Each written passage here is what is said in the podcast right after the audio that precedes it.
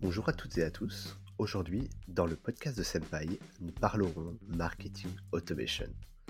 Et pour cela, j'ai reçu au micro Younes Benmaïz de la société Emarsis.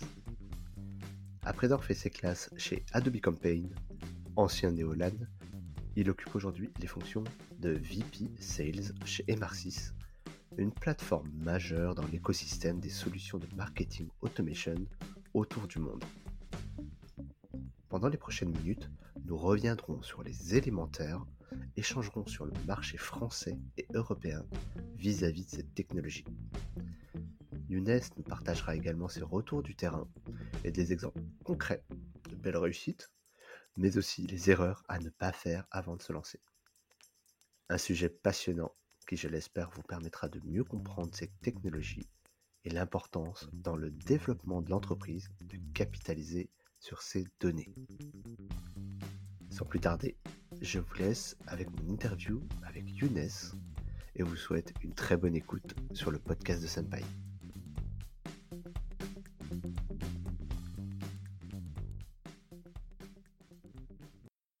Bonjour Younes. Bonjour David. Et enchanté de te recevoir, c'est vraiment un plaisir. Travailles chez MR6 en tant que euh, VP Sales, si je ne me trompe pas. Est-ce que tu peux te présenter rapidement à notre communauté pour qu'on apprenne à mieux te connaître? C'est ça, merci, euh, merci David, merci de me donner l'opportunité également euh, d'échanger avec toi sur, un sujet bah, qui nous tient tous les deux à cœur. effectivement, je m'appelle Younes Benmaïz, je travaille chez, chez MR6 et pour être mon titre exact aujourd'hui, c'est Sales Director. et donc, je chapeaute l'activité commerciale sur, sur la France, pour Emarsis, qui est un éditeur d'une solution de gestion de campagne marketing, donc de marketing automation en mode SaaS. Euh, Et alors, du coup, qu'est-ce que tu faisais avant d'arriver chez Emarsis, Younes? Ouais, alors je suis arrivé chez Emarsis euh, il y a à peu près 4 euh, ans. avant ça, je travaillais chez Neolan, pour certains ça doit parler, qui a été racheté euh, par, euh, par Adobe. Donc c'est une pépite française qui a été rachetée 600 euh, millions de dollars en 2013 par Adobe au moment de la consolidation du marché. Bah, plein d'acteurs, comme tu, comme tu le sais très bien, ont racheté mhm. des, des, des, éditeurs dédiés marketing automation.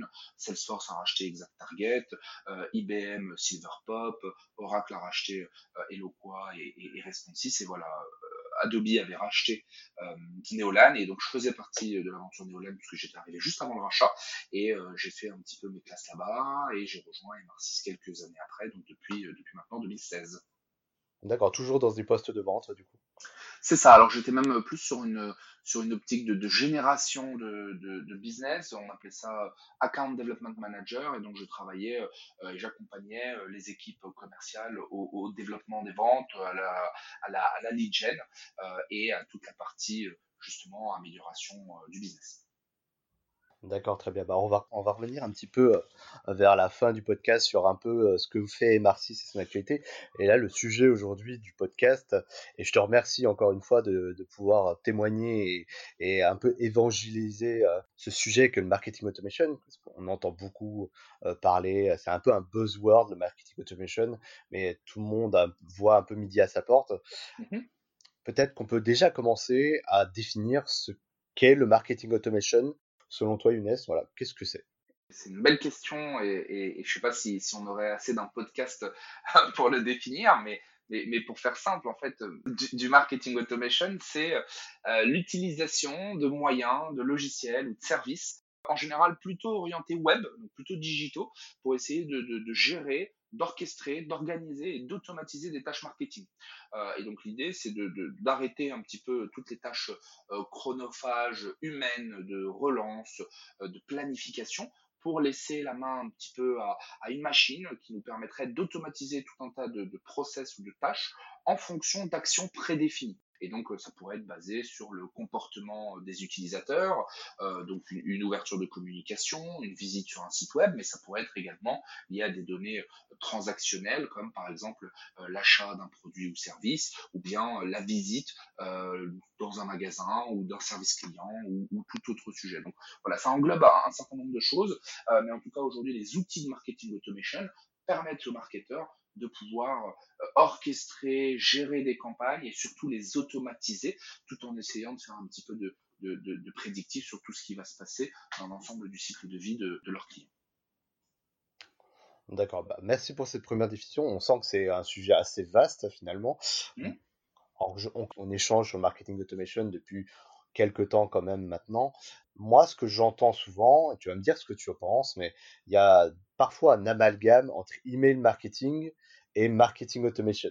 Qu'est-ce que tu en penses, toi, de, ce, de, ça? Est-ce que c'est c'est normal de, de, mélanger un petit peu ça? Parce qu'on a l'impression que les deux bords se touchent un petit peu quand même. Effectivement. Il y a même plus d'amalgame que ça, si, on devait rentrer dans le détail, parce qu'au-delà du fait que certains confondent email marketing et marketing automation, d'autres parlent de CRM lorsqu'ils parlent de marketing automation, euh, on parle de communication cross-canal, on parle de connaissance client, enfin, c'est des sujets très vastes. Mais, tu as raison sur le point précis de l'email marketing. L'email marketing est une des composantes euh, potentielles euh, du marketing automation, puisqu'aujourd'hui, dans une stratégie de marketing automation, l'email marketing, normalement, devrait en être la clé de voûte. Et donc, les différents acteurs, notamment euh, retailers, e-commerçants, dans le service, euh, le service, tourisme ou même les loisirs, ont besoin d'adresser leur base de données et de leur, envoyer des emails. Ces emails peuvent être euh, ad hoc, one shot, et, tu le sais, et tu le sais parce que ça a été ton métier pendant quelques années, mais ils peuvent également être automatisés. Et donc la différence entre les deux, c'est vraiment une question de, stratégie. Les deux, bien entendu, cohabitent, puisque les structures ont toujours besoin d'envoyer des newsletters qui vont être hebdomadaires, one shot, et sans pour autant avec beaucoup de suivi. Euh, mais en parallèle à cela, ils ont besoin de, préparer des scénarios ou des campagnes bien spécifiques pour cibler une certaine catégorisation, une certaine population de leurs clients. Et donc ça peut être ceux qui visitent leur site web, mais ça peut être également ceux qui ont, comme je l'ai évoqué au préalable, effectué un achat, mené une action, euh, ou même sur des données de compliance, par exemple, ne pas avoir envoyé leur pièce d'identité ou que sais-je pour l'inscription sur un site de paris sportif, par exemple. Mmh, complètement. Ah, je suis assez d'accord avec toi. Et tu citais, tu vois, comme, comme exemple, le canal principal, en tout cas en France, parce qu'on sait que sur certains pays, des fois, la répartition est un peu différente. Et par exemple, qu'est-ce qu'on a aujourd'hui à disposition en tant que marketeur pour justement adresser un peu l'audience? C'est quoi un peu les canaux phares là aujourd'hui? Le premier point, c'est de savoir à, quelle est l'audience à laquelle on parle. Pour déterminer l'audience, il faut comprendre le secteur d'activité dans lequel on est. Est-ce qu'on s'adresse à des millennials? Est-ce qu'on s'adresse plutôt à des euh, euh papy boomers? Euh, Voilà, toutes ces informations sont à prendre en considération. Effectivement, depuis plusieurs années, on dit que euh, l'email est mort, mais vive l'email, puisqu'on voit aujourd'hui, je pense que tu, le sais, tu le sais très bien, l'email reste un des principaux canaux de conversion de la plupart euh, des marques, notamment dans le B2C, mais, euh, mais, mais, de plus en plus de canaux émergent, et tu as raison, il y, a, vraiment une disparité au niveau international. Alors j'ai la chance aujourd'hui de travailler chez Marcis, qui est un éditeur international, alors à la base européen, on en parlera en, fin de podcast, mais, mais international de par sa présence en Asie, aux US, et j'ai la chance de pouvoir échanger régulièrement avec, avec mes pairs sur ces différents pays. En France, le levier principal, ça reste l'email. Beaucoup d'entreprises s'orientent vers le mobile en fonction, bien entendu, des audiences et euh, de, du, produit, ou en tout cas du service qu'ils proposent. C'est les principaux canaux. Euh, lorsque je parle du mobile, ça va être lié au SMS, bien entendu, mais aussi à toutes mhm. les technologies applicatives comme le push notification. Euh, on travaille avec BetClick, avec qui on a animé un, un, un webinar euh, la semaine dernière, euh, qui, euh, qui évoquait justement qu'aujourd'hui, ils souhaitaient devenir mobile only. Donc, toujours envoyer des emails, bien entendu, mais une stratégie orientée contenu et orientée contenu mobile. L'email, le SMS, le mobile, et également d'autres canaux qui, qui commencent à faire apparition en France euh, qui sont pas mal utilisés à l'étranger, qui vont être liés bah, forcément à des réseaux sociaux. En France, on connaît beaucoup euh, Facebook, euh, on, travaille beaucoup avec Google. À l'étranger, en Asie notamment, on parle beaucoup de, WeChat, on parle beaucoup de, tout un tas de, technologies émergentes aujourd'hui qui, aident ce marketing automation. Euh, et donc, pour répondre à ta question concrètement, la France, c'est plutôt l'email et le SMS. On tend à aller vers euh, le push applicatif pour les, acteurs spécifiques et également euh, les réseaux sociaux et notamment Facebook qui est beaucoup utilisé à des fins d'acquisition, euh, mais qui peut être aussi utilisé à des fins de rétention et donc intégrer des, publicités ou en tout cas du remarketing sur les réseaux sociaux dans ces stratégies de marketing automation permettent de booster en général le résultat de ces campagnes, y compris en fidélisation. D'accord. Est-ce qu'on peut dire que le courrier est mort? Euh, alors, euh, t'as pas raison. Alors, j'irai pas jusque là. Je pense que le courrier euh, a toujours, a toujours, a toujours sa place. Et d'ailleurs, j'ai une petite anecdote là-dessus. Tout ah. récemment, enfin, tout récemment, je, juste avant cet été, je reçois un courrier de Booking.com. Et là, je trouve ça hyper surprenant et je me dis qu'il doit y avoir quelque chose qui cloche avec mon compte. Ouvrant ce courrier, je me rends compte qu'en fait, il me propose euh, une offre spécifique, étant euh, client Genius niveau 2. Voilà, je suis beaucoup booking pour mes, déplacements, mais aussi pour mes, voyages perso. Euh, donc, ayant un niveau fidélité assez élevé chez eux, ils me proposent d'obtenir une, remise de 80 euros. Pour obtenir cette remise de 80 euros, ils me mettent un lien sur ce courrier. Et donc, je me suis retrouvé à aller sur mon navigateur internet taper le lien qui était sur ce courrier pour pouvoir accéder à une page spécifique qui me permettrait d'obtenir ces 80 euros euh, de remise sur ma prochaine commande grâce à cela. Donc, ils ont réussi à disrupter un petit peu l'utilisation qu'on peut faire du courrier parce que bah, le courrier en général c'est le bon vieux code promo avec le code barre qu'on utilise beaucoup dans le retail et, très peu euh, intrinsèquement dans le web, mais qui souvent est, est, a, des taux d'ouverture, en tout cas euh, lorsqu'il n'y a pas d'NPAI, qui sont, qui sont largement supérieurs à, à, à l'email ou, d'autres canaux. En tout cas, voilà, ils ont. Excuse-moi, NPAI, juste pour revenir sur la définition de NPAI.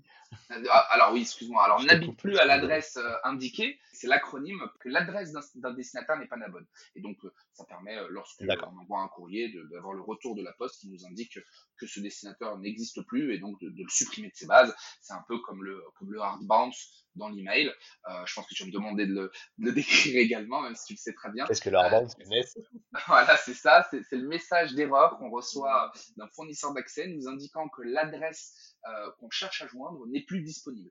Euh, alors, elle n'est plus disponible définitivement, c'est euh, la définition du hard bounce, et on pourrait avoir des soft bounce qui sont le niveau d'en dessous et, et, qui nous indiquent que l'adresse n'est pas disponible de manière temporaire. Et donc, il faudrait potentiellement réessayer dans quelques temps.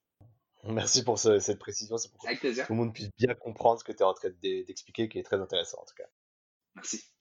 Euh, donc voilà, pour boucler, euh, le, courrier, n'est, selon moi, n'est pas mort. On, le voit beaucoup et on, imagine qu'il est très fort et très bon dans le retail, en tout cas lorsqu'il y a des points de vente physiques, ce qui est vrai, parce qu'on continue toujours à avoir nos prospectus, euh, Franprix, Carrefour, Casino, etc.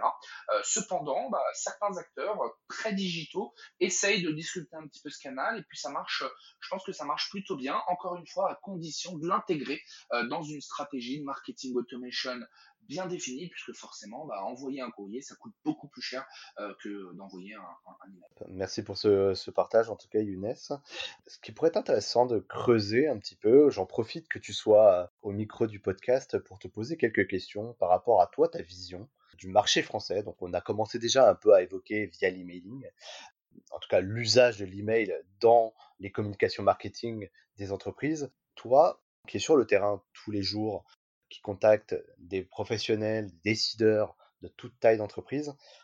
C'est quoi ton regard sur la France, sur la maturité vis-à-vis du marketing automation? Est-ce que la France est en avance par rapport à ses homologues européens? Quelles sont un peu les marges de manœuvre et euh, les choses sur lesquelles on est en avance ou en retard? C'est une excellente question. Alors effectivement, euh, alors je vais partager ma vision, hein, ma vision qui, qui concerne justement Younes, travaillant chez MR6, voyant un petit peu euh, l'état de l'art du, du, du, marché en France aujourd'hui, mais voyant également comment ça se passe à l'étranger.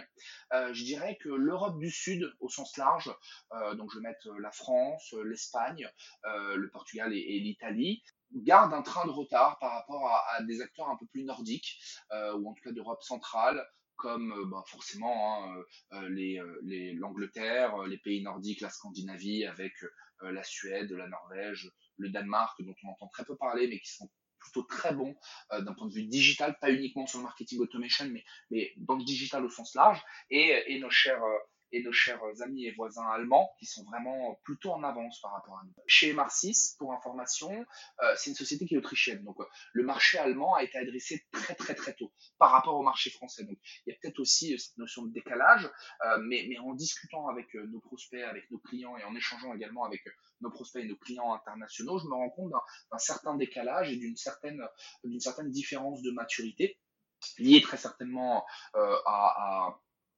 à nos, au profil qu'on pourrait avoir en France, à la présence des acteurs qui pourraient, exister en France également, parce que ça, joue beaucoup. Euh, L'Allemagne étant un berceau historique de l'industrie, mais également du soft, parce que de grands euh, éditeurs euh, dans le monde du software, du logiciel, sont allemands. On peut parler de, SAP.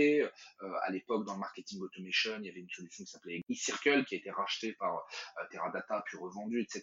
Donc, les Allemands historiquement, on sont plutôt en avance sur le digital par rapport, par rapport à nous Français. Après, je, vois également qu'on rattrape plutôt le retard. Et, ayant rejoint MR6 en, 2016, donc comme, comme commercial, euh, j'ai pu, pu voir un petit peu l'évolution euh, des attentes de, de, nos prospects et également de nos clients. Et on voit que sur les deux dernières années, on a eu une accélération fulgurante euh, sur tout ce qui va avoir attrait au, au, marketing automation et même un petit peu plus loin à tout ce qui va être lié au prédictif, à la connaissance client et donc au marketing automation qui vient servir une connaissance client fine et qui vient s'appuyer sur du contenu ultra personnalisé pour pouvoir justement convertir. On sait qu'aujourd'hui, les, utilisateurs français sont de plus en plus demandeurs de personnalisation, d'automatisation. Il faut leur parler au bon moment, quand ils ont besoin.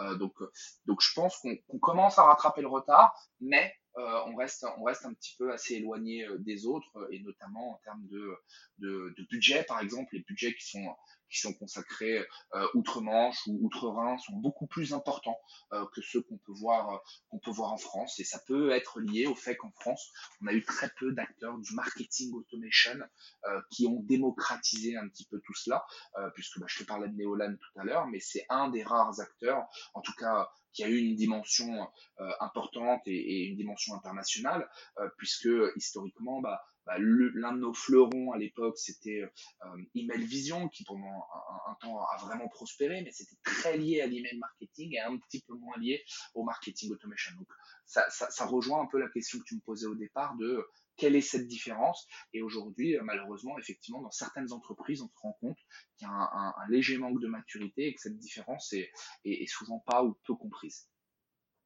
Il y a une notion que tu, euh, que tu soulèves qui est très intéressante, c'est les acteurs, on, sent, vous, vous êtes déjà présent au niveau européen et vous êtes assez confronté en fait à ce décalage, à cette vitesse qui peut être assez différente d'un point de vue de même stratégie au niveau de l'opérationnel pour la prise en considération de ce, de ce, channel à développer pour développer son business en termes de newbies, en termes de repeat aussi. Mmh et on sent aussi que la matière, la matière grise est un peu en déficit aussi. C'est-à-dire que des, des, personnes qui savent mettre en place des stratégies, les exécuter. finalement, on est forgeron, bah, si on n'a pas, pas la formation, le marteau et l'enclume ne servent à rien. Est-ce que toi, tu constates ça aussi que par rapport à des pays germaniques, des pays peut-être anglo-saxons, en France, on manque un peu de vivier de talent hein, par rapport à ces sujets-là. Je pense que tu as raison sur un point, c'est qu'aujourd'hui, euh, à l'international, euh, de par le fait que ces budgets consacrés sont plus importants, les ressources humaines sont également plus importantes et, euh, et, et c'est vrai que parfois dans certaines structures ou certaines entreprises en France qui ont une renommée internationale sur lesquelles euh, toi ou moi on pourrait se dire bah tiens cette boîte là devrait avoir un cadre en CRM et bah souvent on va se retrouver avec euh, des profils qui sont plutôt juniors euh, sortis d'école baignant dans le digital. Alors bien sûr digital native donc qui se débrouillent qui arrivent à faire des choses qui les font plutôt bien mais mais effectivement dans l'opérationnel et et, si on rétropédale et qu'on revient à la stratégie initiale, et eh bien souvent cette stratégie, cette roadmap n'a pas toujours été euh, aussi bien euh, mise en place qu'elle devrait. Euh, alors, c'est pas du, jugement que j'indique ici, hein, mais. Bien sûr, c'est des axes de progression que la France a sur ces sujets-là aussi, et qu'on voit sont en train de plus en plus être pris en considération d'un point de vue stratégique top décideur. Et exactement. Et, justement, ça, faisait partie. Alors, on n'a pas, on n'a pas raconté la petite histoire. Je, je sais pas si on peut le partager, euh, ah euh, David. Mais comment, comment on s'est, comment on s'était rencontrés? C'était il y a quelques années. Tu travaillais euh, dans une, dans une belle start-up qui aujourd'hui est, une scale-up, je pense même. Et voilà, je t'avais présenté un petit peu Emarcis. On avait pas mal échangé sur le marketing automation que tu connaissais très bien puisque tu venais du, du, consulting dans, dans, dans ce milieu-là. Et c'est vrai que j'avais vu de ton côté, en tout cas, la, la vraie volonté de la mise en place d'une stratégie qui va un peu plus loin que le marketing automation. Et, il il faut pas oublier aujourd'hui que le CRM, le marketing automation, l'email marketing et, et tous ces, euh, toutes ces, tous ces, tous ces acronymes, tous ces noms qu'on utilise vont venir servir à un but global. Euh, et, et, ce but global, c'est vraiment la recherche de valeur. Et, tu l'as dit tout à l'heure, tu as parlé de, de repeat. Euh, aujourd'hui, beaucoup d'entreprises, et spécifiquement en France, mettent énormément de moyens ou de ressources sur l'acquisition. Alors aujourd'hui, euh, trouver un, responsable ou un cadre de l'acquisition en France, je ne vais pas dire que c'est facile, mais il y en a vraiment beaucoup parce que historiquement, on a été plutôt bon euh, dans ces, dans ces sujets-là, que ce soit euh, lié à à des, canaux d'acquisition payants ou gratuits, que ce soit du SEO, du SIA, ou, tout un tas de sujets, on, on est plutôt bon. Cependant, dès qu'on dévie un petit peu et qu'on va vers cette fidélisation, vers euh, cette volonté de, faire répéter les clients, et ben tout de suite là c'est un peu plus compliqué parce qu'on a, tendance à croire que ça va être un peu plus naturel et que, de, faire l'acquisition de ce client, bah, c'est déjà une grosse partie du travail. Et malheureusement, je pense que beaucoup d'acteurs euh, se sont trompés et c'est peut-être ça également qu'on voit beaucoup de beaucoup de, startups euh, qui, se cassent un petit peu, qui se cassent un petit peu les dents. Alors j'ai travaillé avec avec des, euh, des des, euh, des VC, j'ai rencontré des business angels, je m'intéresse aussi au financement de startups, etc. Et, tu, sais mieux que moi, mais, elle résonne beaucoup en, CAC, en, Customer Acquisition Cost, en qu'est-ce que va me coûter mon client lorsque je vais aller le chercher. mais on oublie que effectivement, si je vais le chercher pour un produit ou un service qui va me coûter une dizaine, une centaine, même un millier d'euros pour une fois, eh bien c'est un client qui est pas pérenne et, il va falloir que je puisse pérenniser tout ça et il va falloir que je calcule ce que ça va me coûter également que de le garder. Et en général, ça me coûte beaucoup moins cher. Mais si tant de pouvoir mettre en place la bonne stratégie. Donc si je reboucle un petit peu, que je rétropédale, effectivement, quand je t'avais rencontré, j'avais bien vu que tu avais cette volonté de mettre en place de l'acquisition dans cette structure qui qui démarrait depuis quelques, quelques mois, slash quelques années, euh, mais que tu voyais également l'après et que tu voulais surtout faire répéter tes clients. Et tu avais un certain nombre de KPI qui étaient, qui étaient plutôt euh, qui était plutôt clair et concret.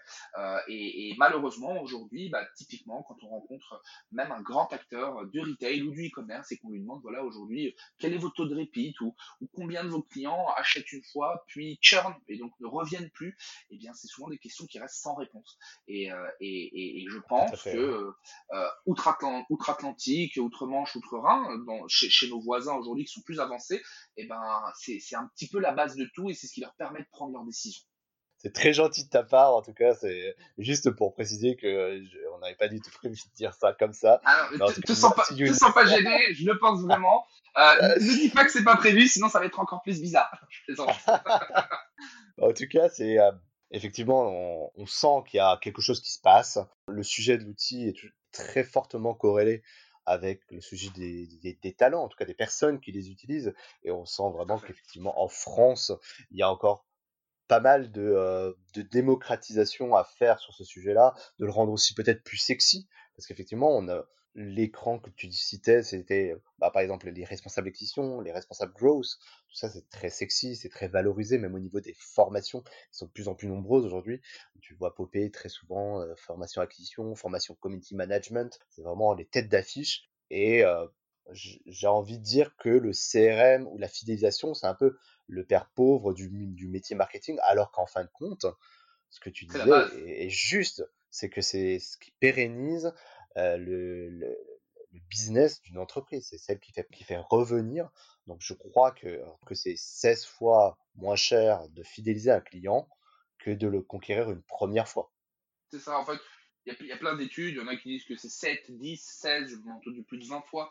Mais effectivement, la fidélisation d'un client, est, extrêmement moins cher que l'acquisition de celui-ci, puisqu'en fait, à partir du moment où il a acheté une fois, il est normalement beaucoup plus enclin à acheter une seconde fois, et, justement la mécanique à mettre en place, notamment via des communications email, courrier ou autre, est beaucoup plus simple et, beaucoup moins euh, beaucoup moins coûteuse et surtout beaucoup plus rémunératrice, puisqu'on sait qu'un client en général qui achète une seconde fois a également un panier moyen potentiellement un peu plus élevé euh, et, tout un tas de facteurs qui font que que le business euh, est, beaucoup plus scalable à partir du moment où on a des clients qui répètent de manière très régulière.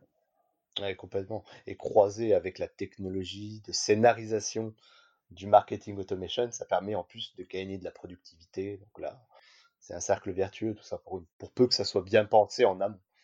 Exactement, et tu as raison de le souligner, je ne l'ai pas évoqué tout à l'heure, mais, le marketing automation, au-delà de, permettre la présence euh, au bon endroit, au bon moment, euh, vis-à-vis du bon client, c'est surtout de libérer les tâches marketing, les, équipes marketing pardon, de ces tâches, et, de leur permettre justement de gagner en productivité et de se rendre beaucoup plus disponibles sur euh, de la création de contenu, de l'élaboration de stratégie, plutôt que d'être un petit peu le nez dans le guidon et complètement concentré à l'opérationnel.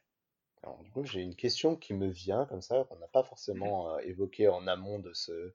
Qu'est-ce que tu penses du, euh, des, des articles qui parlent du marketing one, one to one, marketing one to many? Donc, on a l'impression que c'est un peu la target euh, de tout bon responsable CRM d'adresser un message à une personne au bon moment, sur le bon canal. Est-ce que tu crois ça? Est-ce que tu penses que c'est pas plutôt de la théorie pour justement ancrer du papier? Au niveau du terrain, qu'est-ce qui s'applique vraiment en fait? Alors ça dépend, encore une fois, tout dépend des niveaux de maturité. Euh, j'y crois dans le sens où aujourd'hui c'est possible. Euh, c'est possible euh, sous plusieurs conditions. La condition sine qua non, c'est pas l'outil, c'est même pas la ressource, c'est plutôt la data. Euh, aujourd'hui, on parle beaucoup aussi d'intelligence artificielle. Je sais pas si tu as suivi ou si tu suis un petit peu euh, l'actualité euh, sur ces aspects-là, mais tu as le professeur Laurent Alexandre, qui, est, qui est un docteur à la base, qui s'intéresse beaucoup à, tout ce qui a trait à cette, cette intelligence artificielle et, et, qui, qui, fait pas mal de conférences sur ce sujet. D'ailleurs, je t'invite et j'invite les auditeurs à écouter, c'est très intéressant. On le mettra en lien du podcast, du coup. Je t'enverrai ce lien avec plaisir. Qui, qui indique qu'aujourd'hui, le, le, la data, c'est le, le fuel ou en tout cas le, carburant de l'intelligence artificielle. Aujourd'hui, on peut évoquer n'importe quel outil, n'importe quel algorithme d'intelligence artificielle, il ne serait rien sans cette data.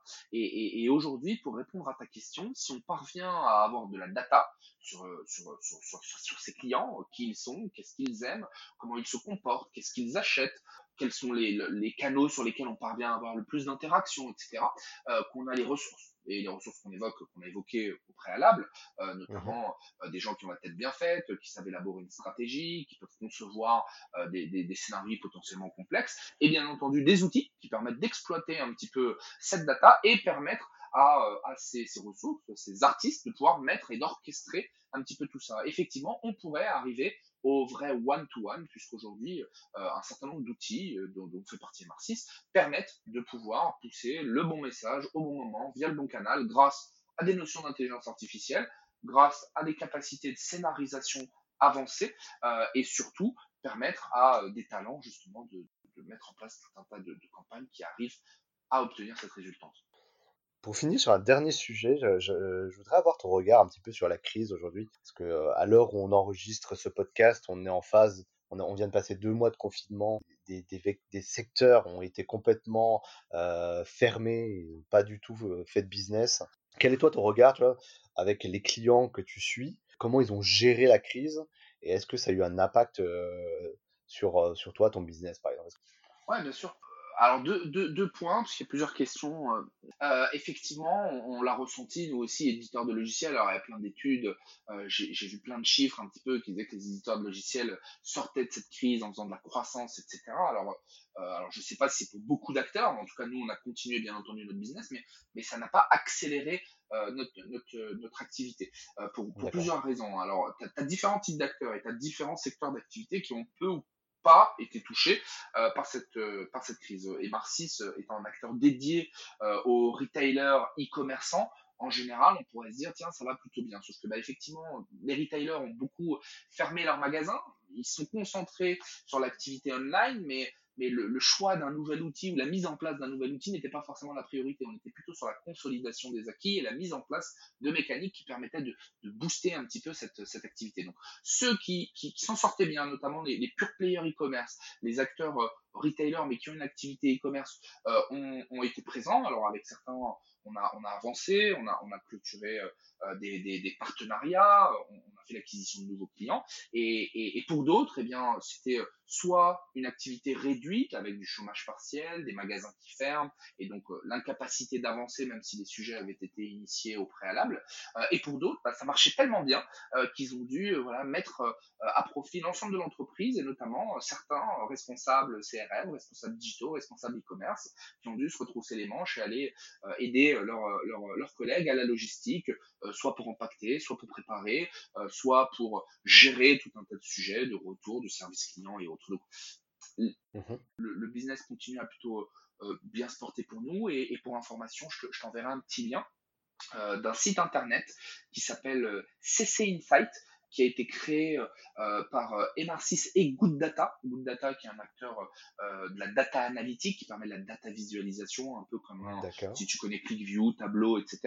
Donc on a, on a créé un petit site avec eux qui permet de voir pendant cette crise du Covid quelles sont les activités qui s'en sortent, quelles sont les différentes stats et tout ça grâce aux milliards d'interactions qui sont stockées dans les serveurs Emarsis de par nos 2500 clients dans le monde.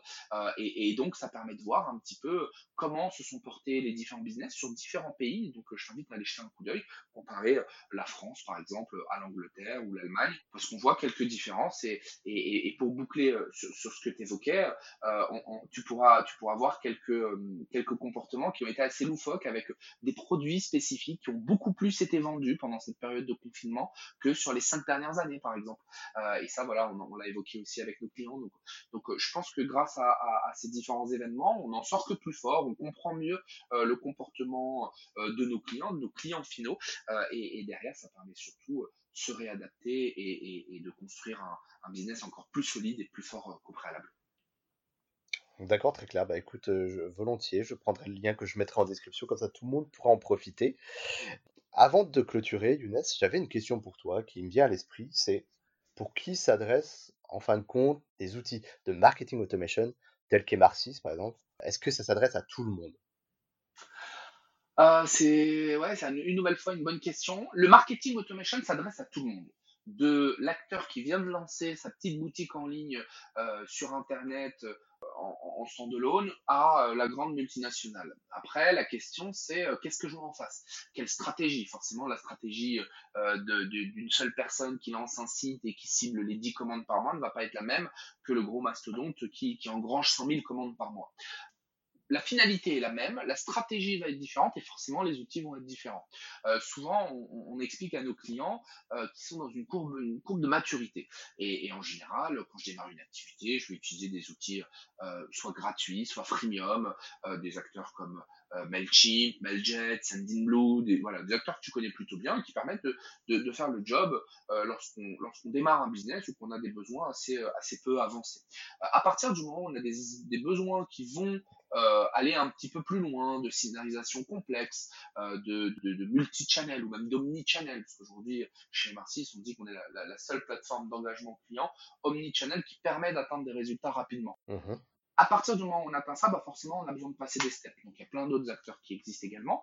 Mais, euh, mais pour répondre clairement à ta question, à, qui s'adresse Marcis Aujourd'hui, Marcis, ça s'adresse à des acteurs dans le monde euh, principalement du retail et du e-commerce, même si on a tout un tas d'acteurs dans des, dans des secteurs d'activité divers. Je parlais tout à l'heure de BetClick, on travaille avec euh, Captain dans, le monde de la mobilité, euh, on a euh, tout un tas d'acteurs dans, l'industrie également, mais notre cœur de métier, 90% de notre base, c'est plutôt des gens qui viennent du web, du retail, du e-commerce et un petit peu du travel. Et en termes de taille d'entreprise, voilà, on le quantifie plutôt en nombre de clients, puisque comme nos outils mmh surtout permettre la fidélisation, le travail sur les bases, pour pouvoir le rentabiliser, il faut avoir une certaine poule de clients à travailler.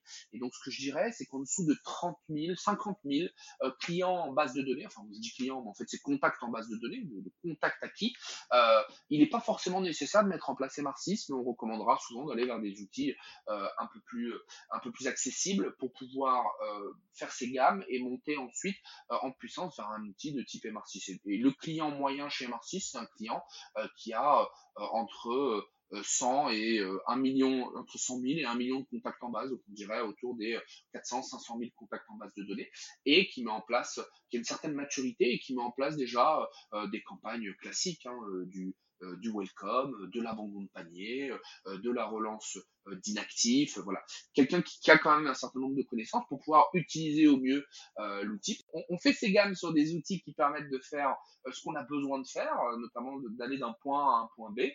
et puis lorsqu'on a besoin d'aller un peu plus loin ou lorsqu'on a besoin d'y aller dans de meilleures conditions ou avec un confort supplémentaire, bah, on, va, on va chercher un petit peu plus. Et, c'est là où, où nous, on, vient intervenir et, et on, se positionne comme substitut pardon, d'acteurs comme Salesforce, Adobe, Oracle sur sur leurs offres de, marketing cloud.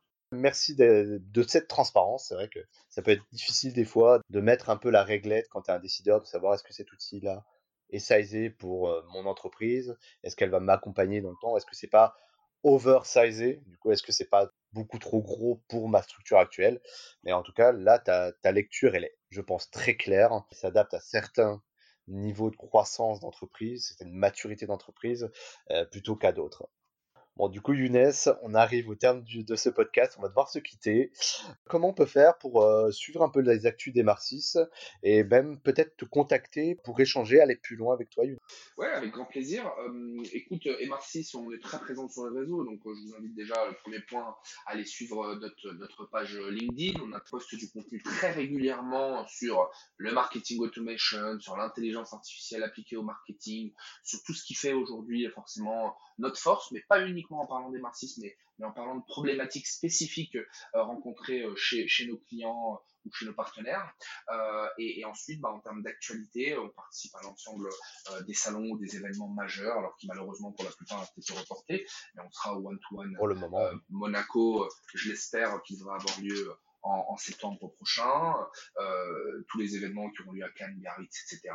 Pour ma part, je suis présent sur LinkedIn également avec euh, le petit lien LinkedIn euh, Y Ben Maïs à la fin pour, pour me retrouver plus facilement.